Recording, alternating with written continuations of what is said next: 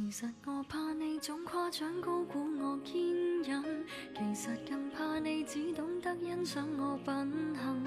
無人及我用自絕重拾了你信心，無人問我可甘心演這偉大化身。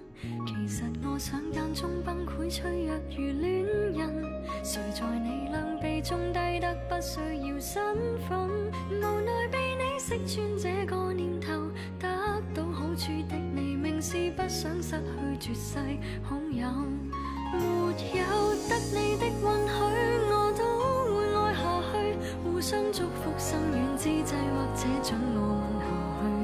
我痛恨成熟到不要你望着我流淚，談漂亮笑下去，仿佛冬天饮雪水，被你一贯的赞许，却不配爱下去。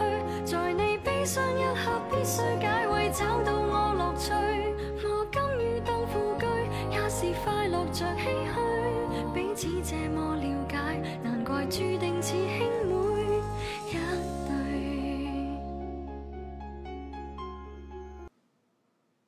大家好，呃，前面那首歌是谢安琪的《钟无艳》。谢安琪是我很喜欢的一个香港女歌手，她的声音呃我很喜欢，有一种空灵轻盈的感觉。呃，香港还有一个女歌手叫做蔚蓝，她这个也很好。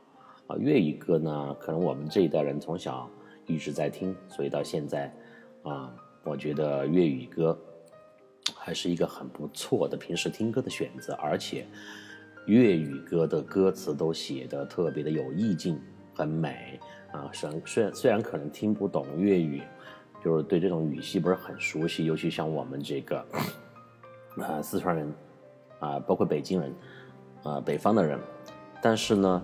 就是当你去看着那个歌词，去品味这个歌当中的一些韵味，再加上如果这个歌手他的表现力特别强，很有感情的话，啊、也是一种很好的享受。嗯，昨天呢比较忙，没有这个继续分享。今天呢，我来继续讲我的香格里拉普达措之行。上一集我讲到了，我遇到一个美女，然后匆匆的打了招呼以后呢，发现她有一些高原反应，但是呢，我就抛弃了她，然后独自去逛这个公园呐、啊，森林公园嘛。然后突然就逛了一阵以后呢，就发现有两个呃工作人员很快的速度往后跑。我就怀疑是不是我刚刚遇到那个女生，她确实比较严重，然后就啊、叫了这个紧急的呼救啊。今天呢，我将继续讲后面发生的事情。其实景色哈这一路来讲，包括我们前面在不同的地方、不同的国家都提到了，我觉得，嗯，我们再怎么说画面感，但是如果你没有身临其境，嗯。可能你都没有办法真正的去体会到你处在那个环境当中的一种愉悦，或者视觉上和有你身体的其他的这种感觉，给你带来的一种很美的景象啊。包括我在讲到哦，我记得是在四国的匈牙利的那几集的时候，有朋友给我留言说啊，异国风情再迷人。但是没有身临其境，确实不好体会。嗯，这一点呢，我也承认。包括我前面提到了云南多么的美啊，给你带来带来一种啊放松的愉悦的感受。当然，你自己去尝试去体会了，你才会真正的明白那是一种什么样的感受。啊，包括我这两天，我发现朋友圈里面我也有其他的朋友还在云南，但好像这几天。啊，云南大理那边的啊天气不是很好，下了两天的雨，看不到蓝天。呃，今天我刚刚哈、我发现一个朋友说到，今天天气终于放晴了，终于看到了云南有名的蓝天白云。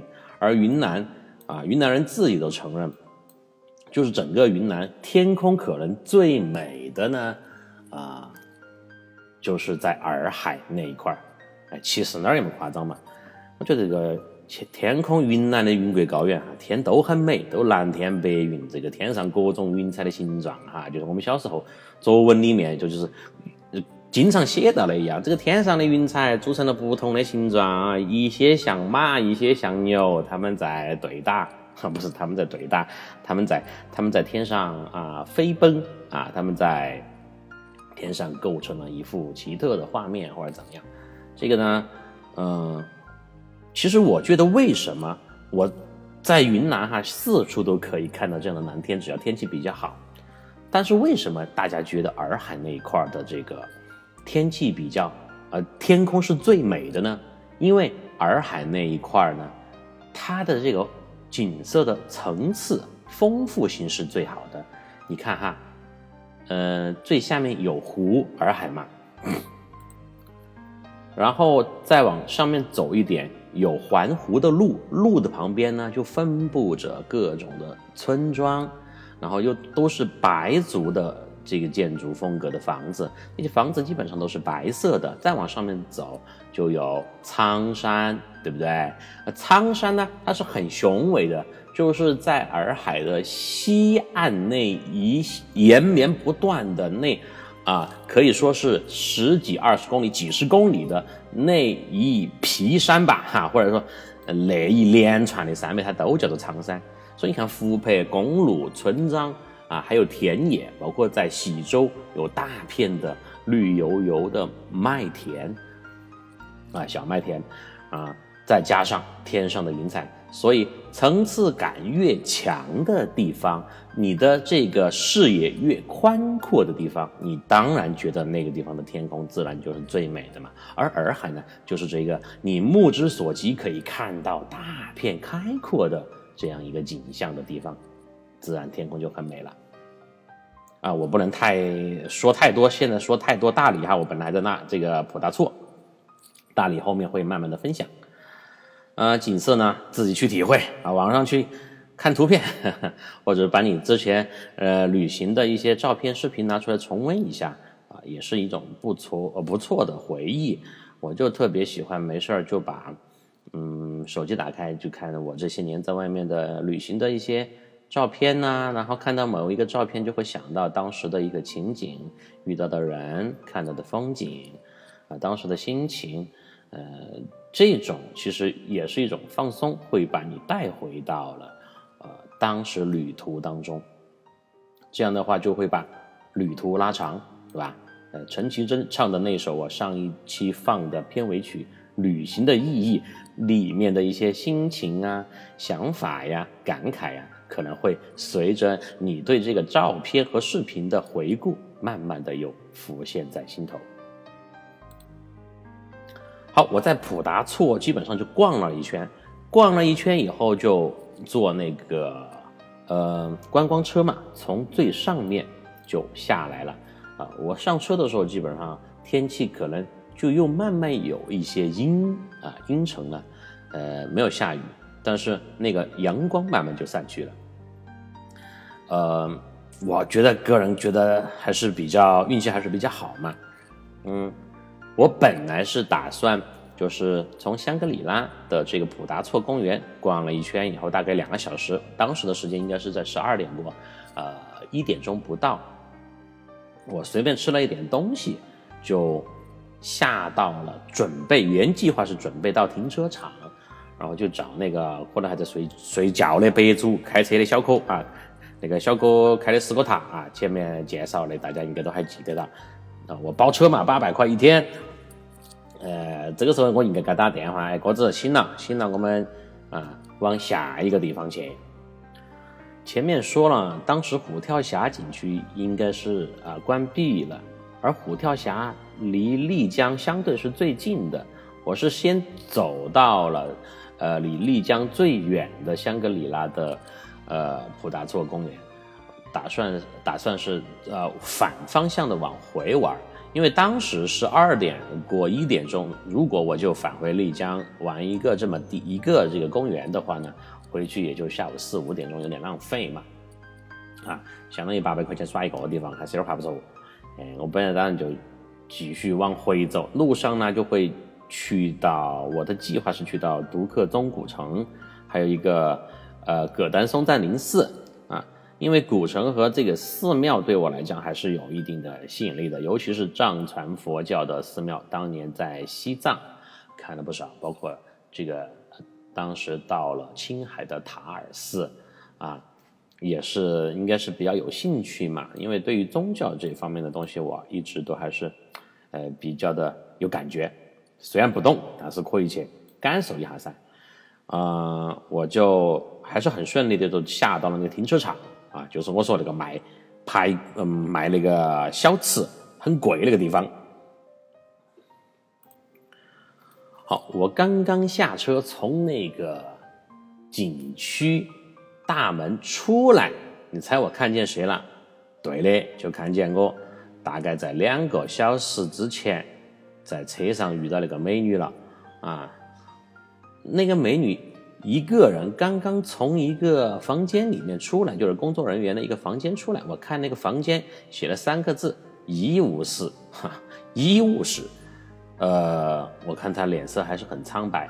然后我就。毕竟也算是有缘嘛，我就问他，我说你是怎么回事？是切算了呢，还是已经倒下了？然后他就告诉我，他刚刚走了几步就下车嘛，下到了嗯，就是在最上面这个普达措空园停车的地方，走了不到几分钟的时候，觉得自己喘不过气来，在地上又呃台阶上坐着休息了一会儿，以为会没事。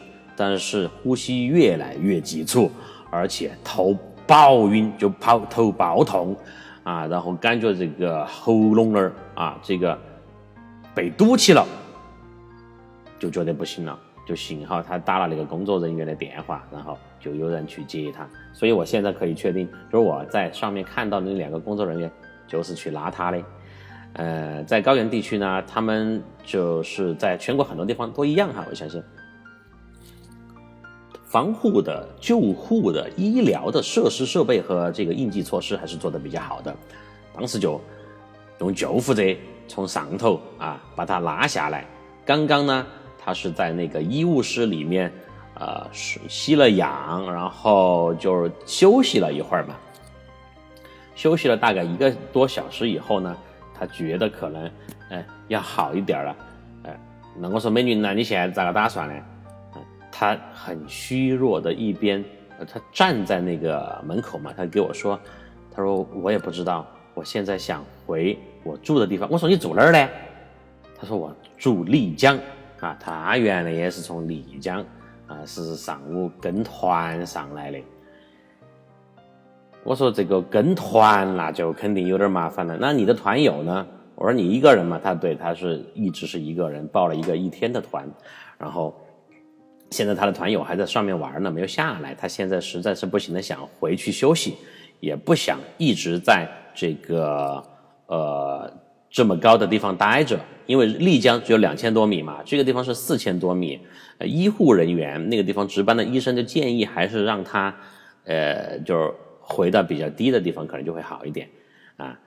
他说的，他当时问了，如果你们的救护车送我回去可不可以？他们说救护车不能送人，因为救护车要在这儿留守，因为只有一辆救护车，他们那个景区，救护车要留守，万一有其他人又晕倒，好上去拉哈。而且如果你就让救护车把你送回去，送到丽江两两千啊两百八十多公里，要开接近四个小时的车，你那个费用是很吓人的。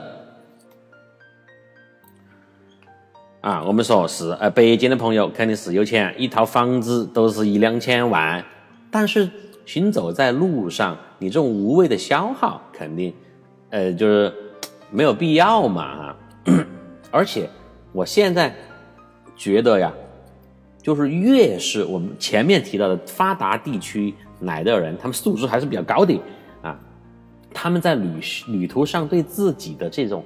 计划的精确度就越高，他们会把行程安排的非常的具体啊，就上一节到哪儿，下一节到哪儿，中间哪个节到哪儿去，每天做啥子，非常的有计划，非常的有安排，而且在那个花钱上面呢，也不是我们想象到的那么的奢侈或者怎么样啊。不像我们的内陆西部地区的人呢，就是有时候反而啊，我们说的这个土老肥啊，这暴发户，他用钱还不得了些，因为他想要让人家，包括路上那些不认识的人看到他挥金如土。你看老子很有钱，吃面点三碗，吃一碗，耍一碗，倒一碗，啊呃，那么就是在这样的情况下呢，他可能现在也比较纠结，我到底怎么办？我不能再跟着他们那个大巴车坐车回去。一呢，是因为那个大巴车它开的比较慢，不知道什么时候才能到它到丽江。第二一个，因为他那个团是从丽江发出来的嘛。第二一个呢，呃，最关键的是他那些团友现在还在上面拍照，还在玩呢，导游也不在。他联系了导游，他说，呃，这个时候哈，我我不晓得他们导游啥情况，导游就说嘞，呃，你要么等我们，要么你自己处理嘛。我就说实话，这个时候导游你至少应该帮人家想个办法，看是派车来接啦，还是怎么样？你导游就不能喊人家自己处理，人家高原反应都这么严重了，对吧？呃，肯定需要休息。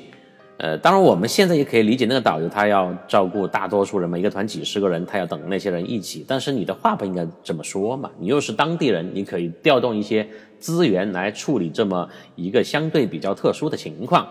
也是算是比较紧急的情况嘛，这个命要紧。我前面说了的，有些人啊，这个到西藏去是把命耍脱了的。我前面有个朋友跟我说了，嗯，他们有一个朋友还是亲戚，就是好好生生的，坐飞机到西藏去，回来的时候，回来的时候是骨灰回来的，啊。呃，一路行走游玩，尤其是高海拔地区也好，那些比较刺激的、危险的地方，你可能你的体验会很好，你的人生会有很多的美好的回忆。但是我一一再再强调哈，包括我自己都现在随着年龄越来越大，也都是在反省，有些事情相对还是比较后怕，所以以后在旅途当中呢，尽量还是做的安全啊，只要人还在，对不对？活到命在。你你以后还有的是时间出去耍，你不要把自己命都耍脱了，就划不着了嘛啊！你前段时间的那个翼装飞行，呃，那女孩也好，可可西里那个失去生命的那个女孩也好，还有我们经常听说很多人穿越无人区，包括国外那些极极限的这个跑酷者啊，就在摩天大楼上跑，徒手攀岩那些，呃。那是老外呀，他们的思想观念和我们不一样，他们就觉得见上帝了嘛，死了就死了，对不对？虽然这个生命的逝去是还是很叫人悲痛的，但是他们的观念来讲的话，至少我可以接见上帝。那我们是死了咋办呢？啊，你看中国人接受采访，或者是就是遇到一些这样的悲痛的事情，家庭成员啊失去生命的时候，首先想到的是什么呢？你娃儿咋办咯？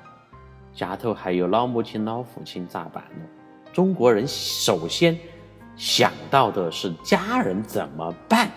我们这个时候就又想到一个中外的思维的或者是文化的对比了。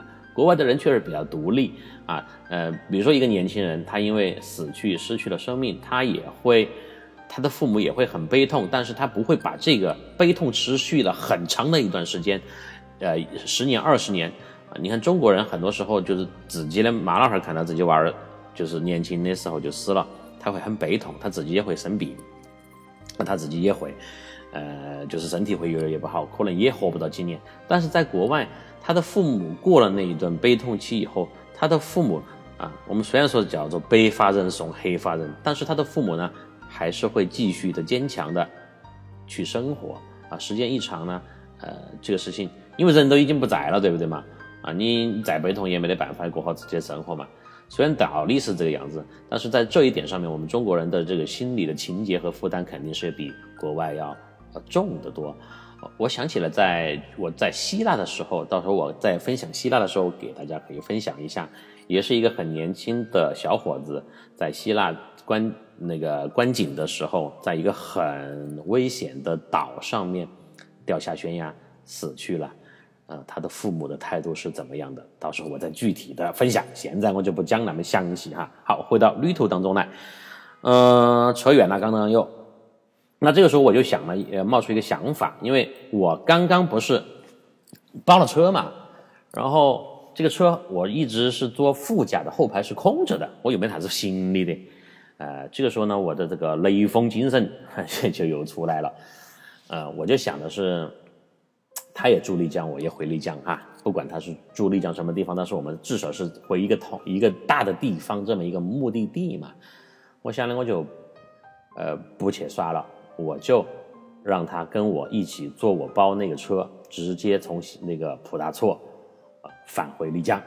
我就给他提了一下我的想法，我说包了车了，你可能不介意的话，你就呃跟我一起回去吧。当然呢，呃，他呢，首先他的身体状况还是很不好，我看他走的那个颤颤巍巍的，在发抖啊，嘴唇发紫，双眼无力。呃，我双眼无神，全身无力，啊，他就说：“那麻烦你嘛，就是说，他就觉得有点不好意思嘛，是吧？嗯，我呢，这个时候我就没有告诉他，我还要想，本来是想去另外两个地方的，沿途去玩了再回去。我本来打算是晚上可能八九点钟到七八点钟嘛，啊，回到丽江都是可以的。但是呢。”我就没有告诉他，我本来有原来的这个安排，我就说我打算也是回丽江。他这么一听呢，呃，就答应了。因为当时哈，我觉得这个美女确实还是身体情况比较严重，嗯，我还是想把它就是让她得到一种，因为独自出来行走的人哈，我特别能够理解。因为我在国外啊，前面提了那么多次，包括去其他很多地方，虽然我是一个男生，但胆子又比较大哈，啊，也很多次化险为夷啊，很多次在在在说说的夸张一点，在这个呃这个生命的悬崖当中行走啊，但是我能够体会到，作为一个女生，独自一人在云南这么远，离北京这么远的地方，而且产生了这么严重的高原反应的一种。呃，不舒服、不适和那种比较困难的境地吧。呃，那么达成了一致以后呢，我就还是把它就扶上了这个呃车，扶上了后排。这个小伙子开车，小伙子，哎，这看到咋个多出一个人来呢？哎，就没对了。他说：“大哥，你咋的呢？这是哪个哟？”我说。一个朋友身体不好啊，然后跟我们一起回丽江。这个时候，小伙子呢就用很诡异的眼神瞟了我一眼，啊，一种笑眯眯的这种色眯眯，啊不是笑眯眯的眼神，就瞟了我一下。你还可以哦，你上去耍一圈，还整个美女回来。那我就给小哥说了他具体的情况，我说我们今天也不去其他地方了，然后呢。啊，就直接回丽江吧。当时大概是一点过两点钟的样子。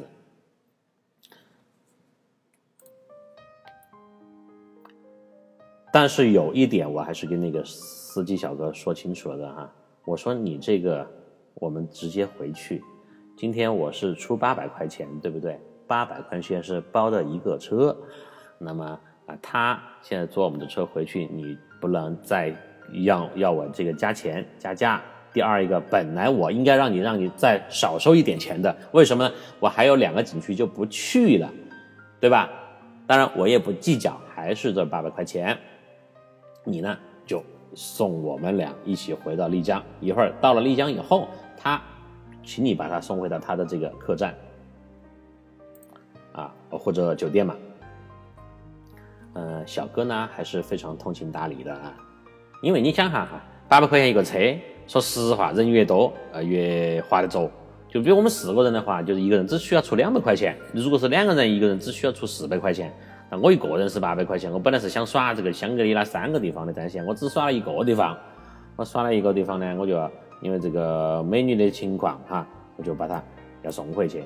所以，呃，这样来看的话呢，小哥其实他更轻松了，对不对？呃，司机应该更轻松了。好，我们就这样达成一致以后呢，就上车了。我要说一句，这个美女也穿着一件 我前面提到的大红色的这个衣服。当然，我后面问了她是在哪里租的，她跟我说是在，呃，因为这个给了租押金的要去退那个衣服才能拿回押金嘛。他就跟我说是在，呃，呃香格里拉县城郊外的一个药店。我一听药店，我马上反应过来了，说不定就是我们来的时候那个司机想喊我去租衣服和买氧气那个药店。然后我行吧，我们到香格里拉县城的时候，然后记得去换衣服就可以了。然后就这样，我们就他坐后排，他基本上是半躺着的吧，啊，我儿子坐副驾，我们就一路的往回开了，嗯。然后开了一段呢，因为从上面下到香格里拉县城还有一段比较这个烂的路啊，这个烂路在修路。然后坑坑洼洼的，坑坑洼洼的，泥水也比较多，天气又开始在下雨了。嘿，我觉得我这个运气真的有点好啊！那个老天爷晓得我不去耍另外两个寺庙了啊，不去耍两个另外两个地方了，就下雨了，嘿，让我心头平安一点啊。所以你看我的内心变化是这样的，我一定要去善于去调节自己的这种心态啊。本来这是一个遗憾的事情，你想哈，我是这样子的，我本来就是不叫救人，我为了帮这个陌生人，让他。啊，迅速的回到这个丽江去休息，但我放弃了我另外两个要耍的点，对不对？我本来心头再咋个，肯定还是有点不舒服，有点纠结嘛。但是这个时候天气突然又下，开始下大雨了，我心里就平衡了。哎，反正下雨了，我耍也耍的耍的不爽，耍的不舒服，还不如就让我回去嘛。啊，好，我们就就往下面走，走到那个呃香格里拉县城的 要到了以后，那个女生。就他当时有个定位嘛，手机地图上面，就给师傅看了一下当时那个药店的位置。嘿，车停到那个药店一看，硬是那个地方。然后又一件比较好搞笑的事情就发生了，因为那个女生她是躺在那个车的后面嘛，她就把那个红色的防寒服给我，我下车去给她还的。当然有一些信息呀需要核对，那个还衣服的。也就是说，那个工作人员嘛，啊，就是这个做衣服的老板，一看到，哎，这个衣服不是个女生来做的的嘛，咋个是个男的来还的呢？他就用一一脸特别疑惑的、不解的眼神看着我，啊，我还不还嘛？我检查衣服有没有问题嘛？没得有，没得问题就还。我等到赶路，我没有给他解释那么多，哈，当然也比较急嘛，语气也不是很好。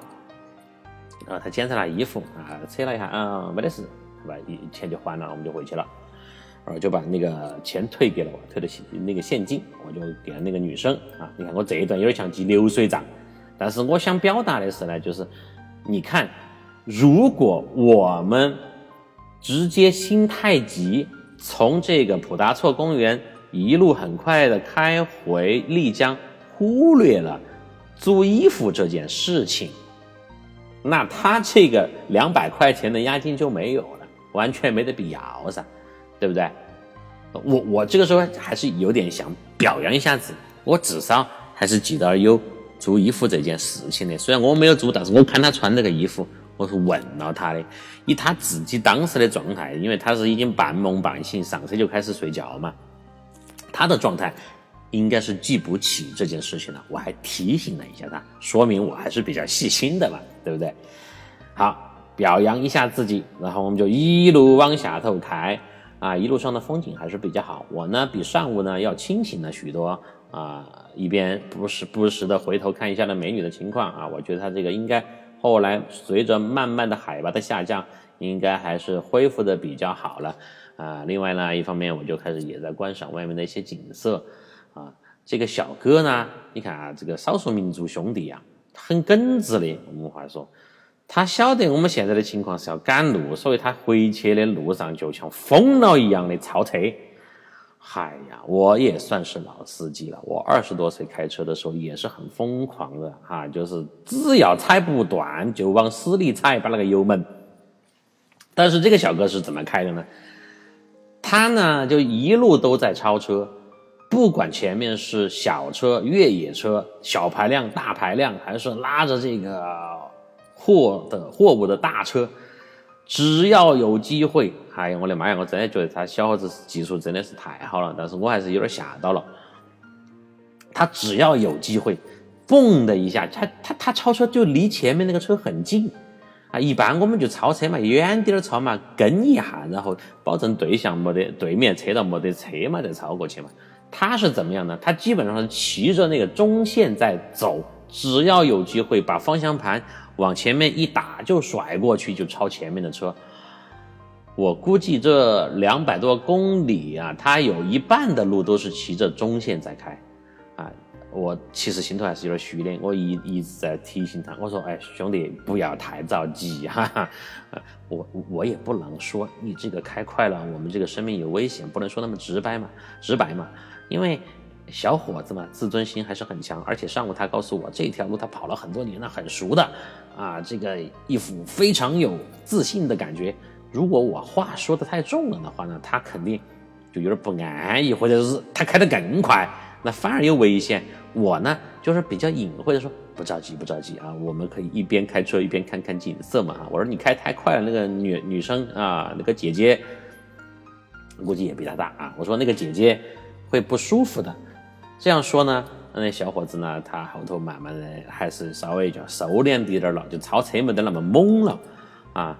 因为他超车基基本上是挨着前车两米不到的地方超过去的。你就感觉是我们这个车头是贴到前面那个车屁儿刮过去的，可能超车的时候两个车之间的距离就只有十厘米不到啊！大家可以想象一下那个距离，还是有点吓人的嘛。而且有几次在超车的时候，对象是有车过来的啊。当然，我估计哈，我的担心，我现在来想是多余的。虽然当时还是有点紧张害怕，我把那个安全带。就是拿得拿得死死的，我不要因为救人把自己这个命搭出去就划不着了啊！这个大家都怕死嘛啊！这个是句老实话。但是我觉得有一点是什么？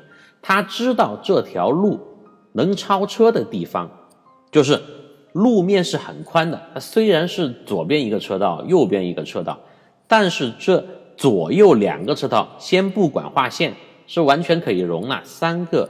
正常的车通过的，那么只要有这个前提，我觉得他超车就没得问题了，只是稍微要慢一点就行了。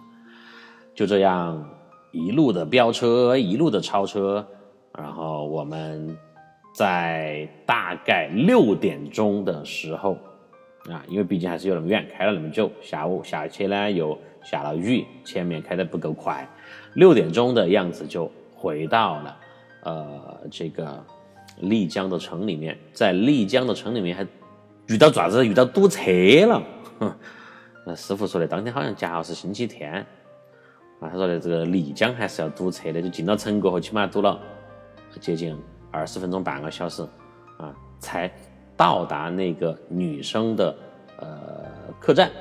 他当然就是下车以后，而且我就。让那个师傅小哥把他送到那个他的房间那个位置再出来，最后再送的我。女生呢，呃，美女呢，对我非常的表示了感谢。当然，我们也就是留了联系方式。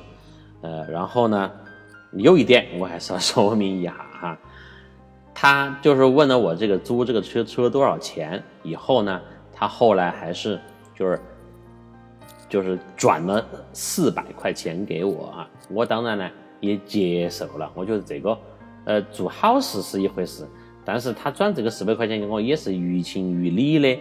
第一个呢，就是你看哈，我们是从丽江过去的，我包过去，啊，上午，对不对？这个我一个人嘛，下午呢，啊，他一起坐车回来，在这种紧急的情况下，他转四百块钱，相当于也是分摊了这个车费，也是公平公正。合理的事情，所以呢，我也就收下了。然后，呃，也叮嘱了一下这个女生，啊，呃，你要怎么样？高原反应要休息，要吃点药，然后实在不行就去医院检查一下。啊，当然后来第二天、第三天我跟他联系的时候呢，他基本上慢慢的也就恢复了哈。呃，就这么一个事情，我呢有一点点这个雷锋精神，又有那么一点点小遗憾的，就完成了我的香格里拉之旅。通过这个事情呢，我再一次得出了这个旅途上还是会发生意外的事情。虽然在国内又在云南哈，相对于相比国外来讲的话，嗯，可能从心理上面就就是有了很多的安全感，但是呢，这也叫旅途上的意外吧。虽然跟我自己的生命安全健康情况没有多大的关系，当然我想，呃，我觉得能够在旅途上。当你遇到陌生人，能够帮人家一把的时候，你就帮他一把。你有没有失去什么？而且你看啊，呃，说的这个不要脸点，我还节省了四百块钱，对不对嘛？嗯，这个是我想说的第一点。然后呢，再次提醒各位，去高原旅行的话，一定不能不能大意啊，对你的身体的情况做出一个评估，然后呢，该带的什么药啊。对了哈，有一种药叫做红景天，现在红景天是那种胶囊，你如果有高原反应，你的这个肺不是很好，有反应的话，你最好去上高原之前吃几颗那个红景天胶囊，这个应该药店都很容易能买到的，然后带上足够的氧气，然后一定要根据自己的身体和体力量力而行，这个开不得玩笑，啊。因为回来的路上，开车的白族小哥也在给我说，他在这些年当中都已经遇到三个，就是外地的旅客朋友、游客朋友去到，就是香格里拉，然后最后因为很严重的高原反应，在上面失去了生命的啊。所以这个耍呀是好耍，但生命永远是至上的，留得青山在，不怕没柴烧嘛。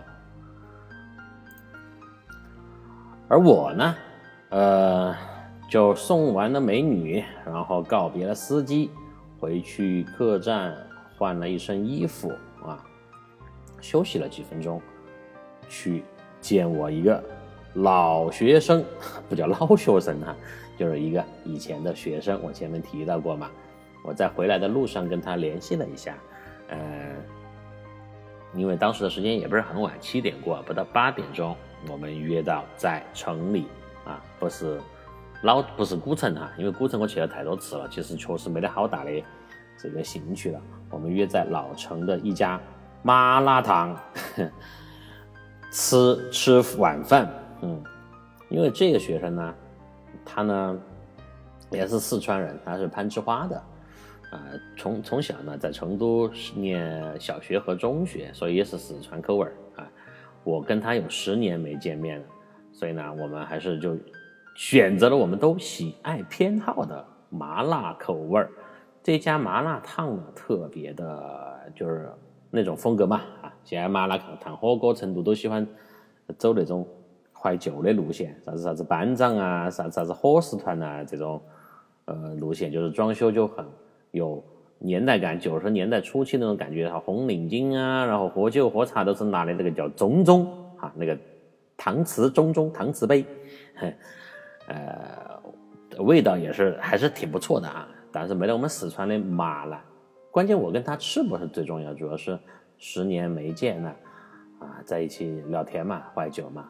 我这个学生呢，算是特别，嗯，特别特别的啊，很 special 的一个学生。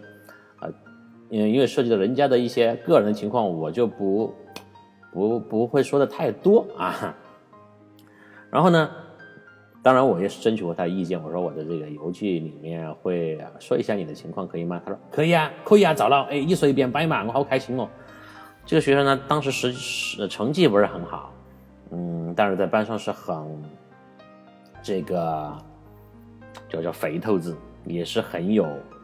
嗯，怎么说呢？很有号召力的。呃呃，讲到我的，他是我的第一届学生。讲到我的第一届学生，那个故事又太多了。我现在如果要讲的话，又可以开个新专辑，讲讲个跟学生的故事了哈。我这儿就不扯远了。嗯，我没有说他的是男生还是女生哈。一会儿这样吧，我放一个照片，大家通过直观的呃情况来判断我这个学生是一个怎么样的人。但是。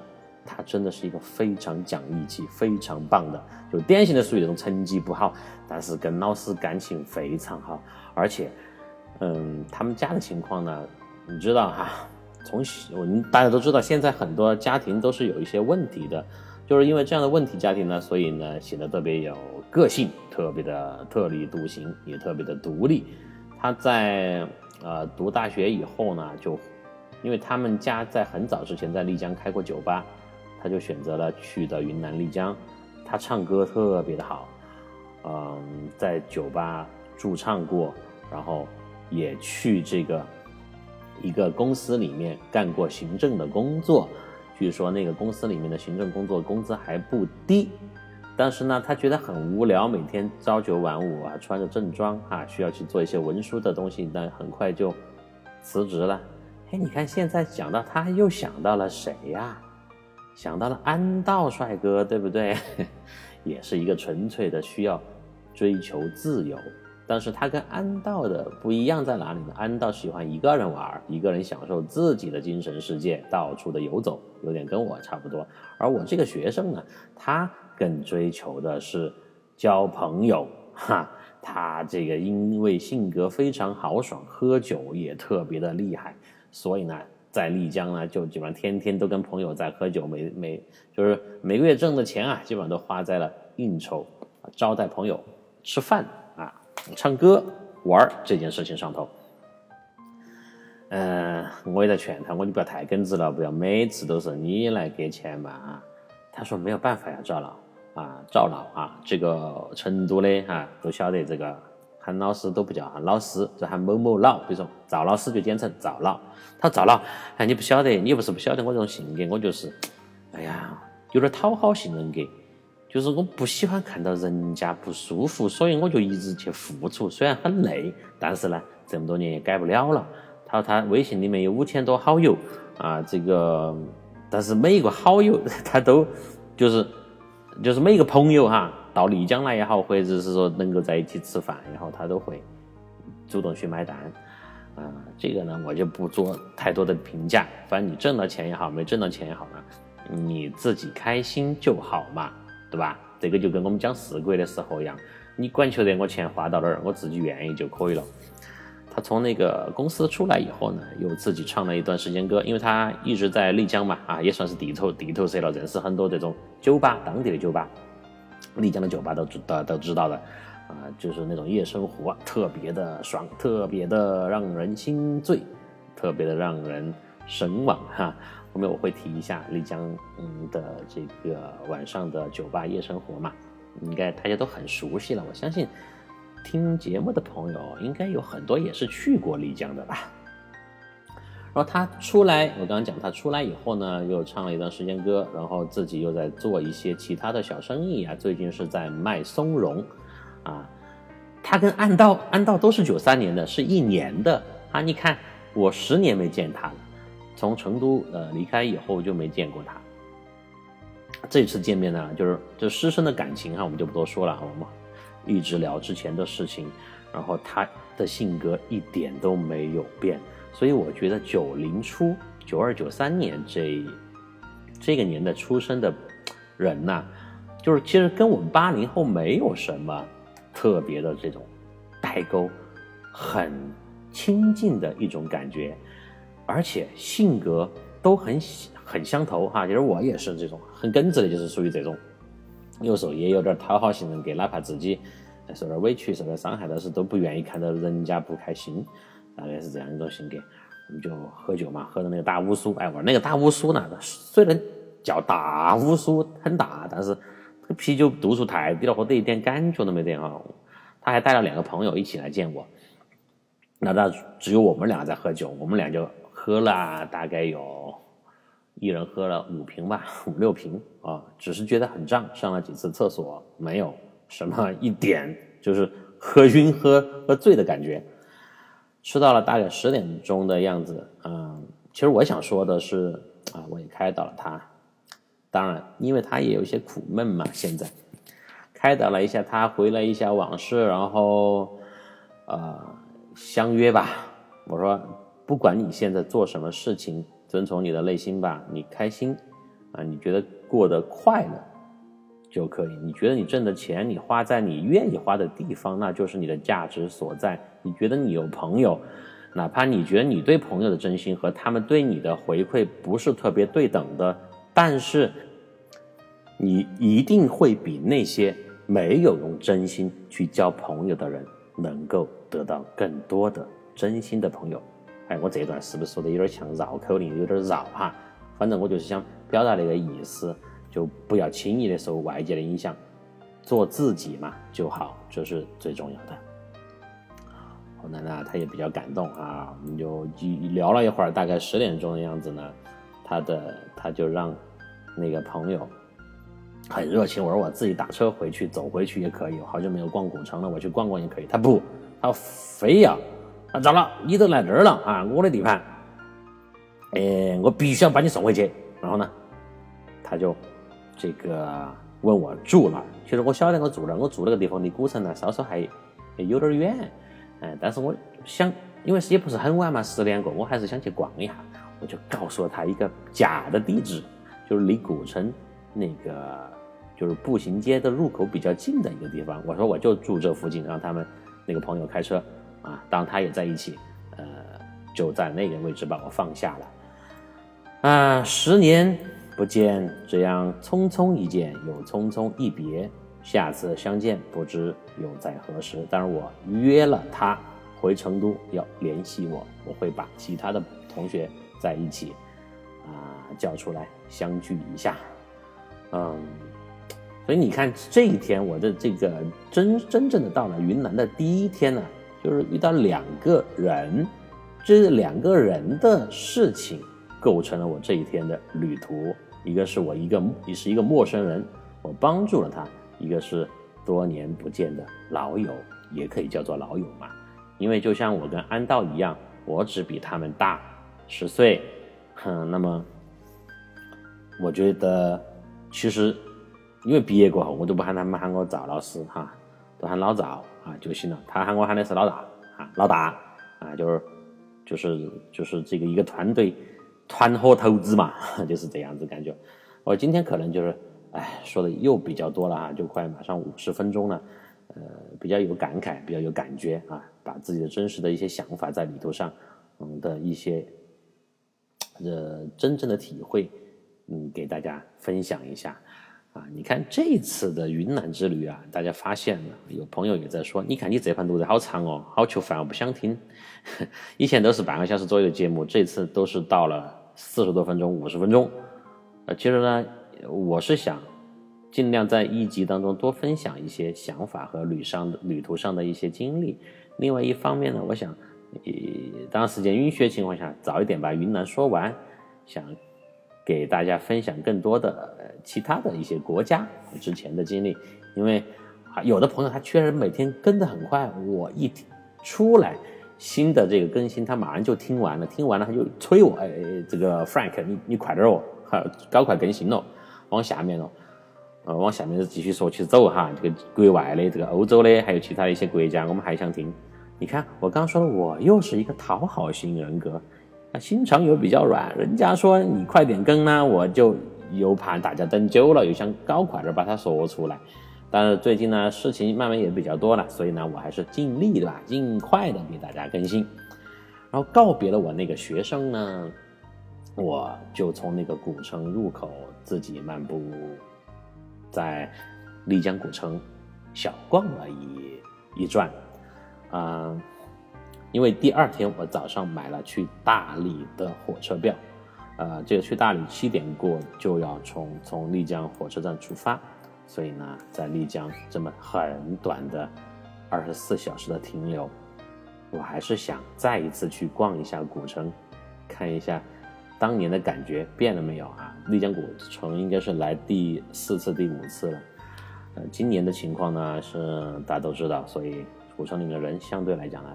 就比游客哈，就走在路上的人比原来要少得多得多了，啊，当然还是我前面总结的一样，我一边走路一边打量，一边倾听口音，还是东部的人来的比较多。